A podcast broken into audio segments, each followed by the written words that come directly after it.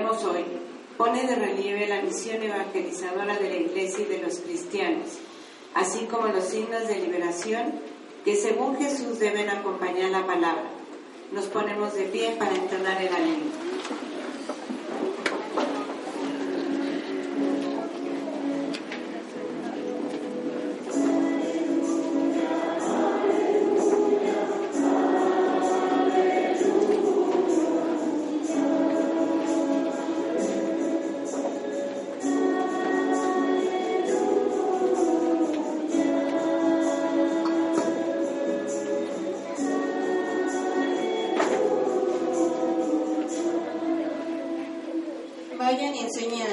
Naciones, dice el Señor, y sepan que yo estaré con ustedes todos los días hasta el fin del mundo.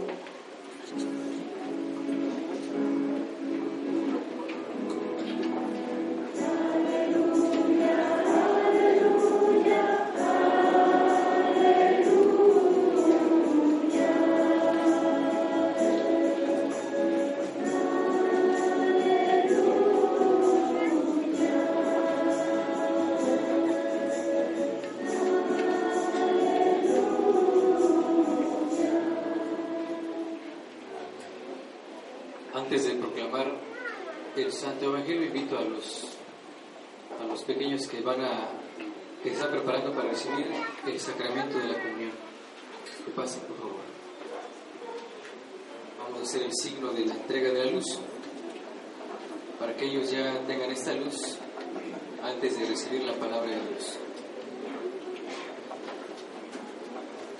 Que pensemos en el amor con el que Jesucristo se ha entregado por nosotros.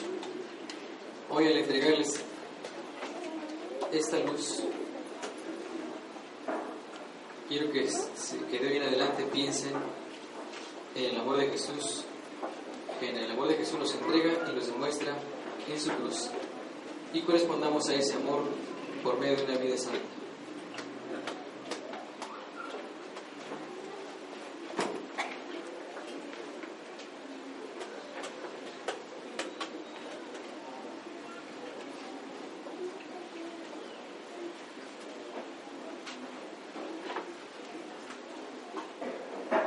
Es un camino muy grande, pues desde ese día nacimos a una vida nueva de uno con Dios. Hoy quiero repetir esa entrega de la luz a cada uno y una de ustedes. Ahora ustedes ya la pueden recibir. Tómenla en sus manos, recordando el significado de esta luz, que esta luz tiene. El Señor esté con ustedes. Dígnate, Señor, bendecir a estos hijos tuyos que hoy reciben en sus manos la luz de Cristo resucitado, haz que se mantengan siempre en el camino de la verdad y rechacen con todas sus fuerzas el camino del pecado por Cristo nuestro Señor. Amén.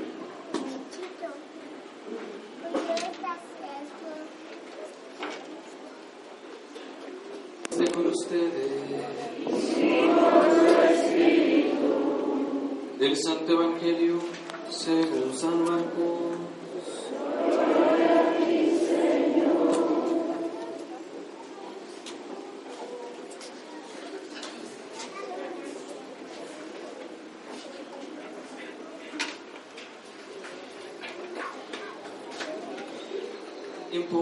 se apareció Jesús a los once y les dijo, vayan por todo el mundo y prediquen el Evangelio a toda criatura.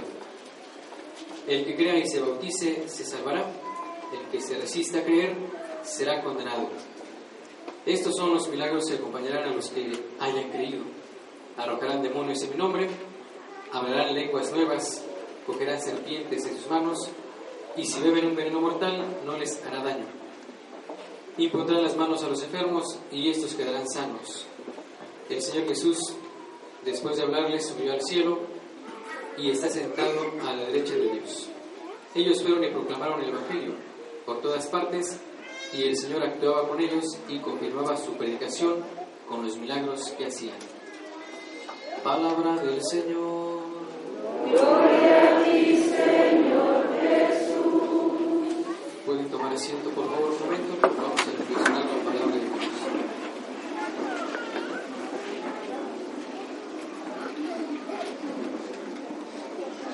Subió al cielo y está sentado sentado a la derecha de Dios. El día de hoy estamos celebrando la ascensión de nuestro A los cielos.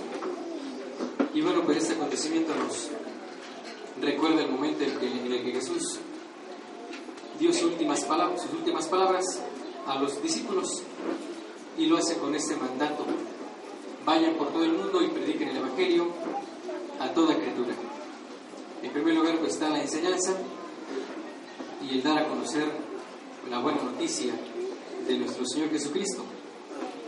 Los discípulos que ya habían sido instruidos por Jesús van a tener esta tarea tan importante en la iglesia de dar a conocerlo, de predicar su evangelio a toda criatura. Dice más adelante, el que crea y se bautice, se salvará, y el que se resista a creer, será condenado. Tenemos este grupo en el cual nosotros nos concentramos, que sí creemos, pero que además nos promete algo. Dice más adelante, los que hayan creído alocarán demonios en mi nombre. Para San Marcos es muy importante resaltar esta actividad que Jesús realizó durante su ministerio de expulsar los demonios. Y bueno, pues en la expulsión de los demonios Jesús le fue realizando continuamente para liberar al pueblo oprimido. El pueblo estaba oprimido por el demonio y sometido por él. Sin embargo, Jesús, al hacer estos exorcismos, libera a su pueblo. En la actualidad, bueno, pues los exorcismos se realizan de manera especial en el sacramento de la confesión, ya que ahí Jesús nos vuelve a perdonar nuestros pecados, nos libera y nos hace, nos hace nuevamente llenos de gracia. En el sacramento de la confesión, nuevamente el demonio es expulsado. Continúa, dice, hablarán lenguas nuevas.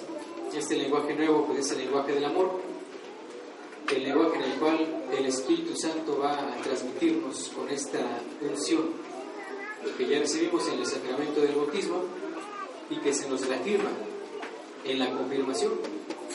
Y más aún, bueno, pues lo vivimos de cerca cuando comulgamos a nuestro Señor en la Eucaristía. Ahí, bueno, pues este lenguaje del amor se va a manifestar también en nuestras obras de misericordia y los discípulos de Jesús lo experimentan una vez que, que reciben el Espíritu Santo el día de Pentecostés. Ellos son enviados con parresía para poder comunicar la buena noticia y lo hacen comunicándose con todo tipo de personas, las cuales van a estar escuchando y recibiendo, y recibiendo el mensaje de Dios. También, bueno, pues dice, cogerán serpientes en sus manos y si beben un, veneno mortal, no les hará daño. Esta confianza en Jesús pues, también nos protege y nos hace inmunes a cualquier veneno, ya que esta confianza en Él nos puede capacitar para fortalecernos. Y bueno, pues estos venenos que podemos beber no nos harán daño cuando confiemos plenamente en el Señor y cuando realmente ponemos toda nuestra fe y nuestra confianza en Él para emprender esta misión que nos ha encomendado. Y finalmente dice, y pondrá las manos a los enfermos y estos quedarán sanos. La salud que muchas veces el pueblo siente y también el pueblo sufre falta de ella, pues el Señor Jesús la regala, la ofrece para que puedan también reincorporarse a la comunidad con esta salud espiritual y física. Y bueno, pues nuestra iglesia también ofrece este, este signo de la imposición de las manos para poder también quedar sanos los enfermos. La imposición de las manos es un signo del Espíritu Santo. Y esto se realiza tanto en el sacramento de la confirmación como en el sacramento de la confesión, de la unción de los enfermos y el sacramento del orden. Ahí se ponen las manos, por una parte en los enfermos y por otra parte aquellas personas que pues, son ungidas para una misión importante.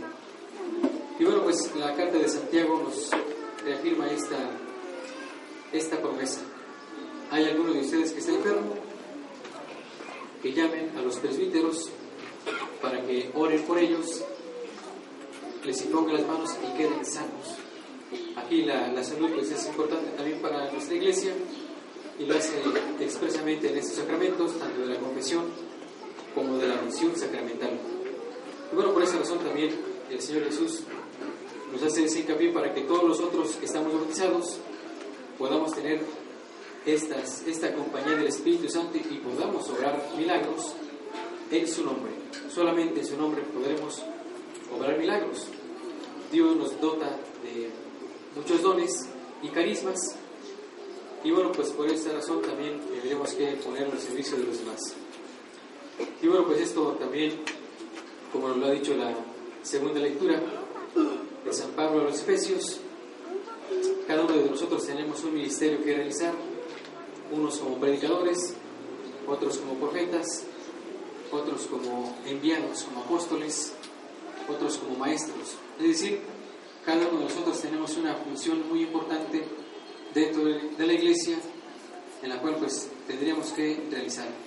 Pues hoy en este acontecimiento también recibimos a estos pequeños que se están preparando para recibir el sacramento de la comunión y ellos ya están recibiendo esta preparación que sus catequistas pues le están brindando con mucho esmero. Por eso, bueno, pues ellos ahora pues van a estar recibiendo este signo de la luz, por eso tienen su velita en sus manos, que no han apagado todavía, y bueno, pues con esta luz que los va a acompañar eh, es la luz de la fe. La fe que ya recibieron en el sacramento del bautismo, pues va a ser esa luz para los demás, va a ser la luz entre las naciones, entre la oscuridad. Y bueno, esta luz va a alumbrar su camino, porque así es nuestra fe. Así la fe que hemos recibido, así es también pues, este don que recibimos como virtud también. Porque hay que desarrollarla, hay que ejercitarla y también hay que ponerla en práctica para el bien de los demás. Pues con esa intención de creer en Jesucristo, creer también en su palabra y creer en los milagros que podremos realizar, vamos a continuar nuestra celebración eh, profesando alegremente nuestra fe. Nos ponemos de pie.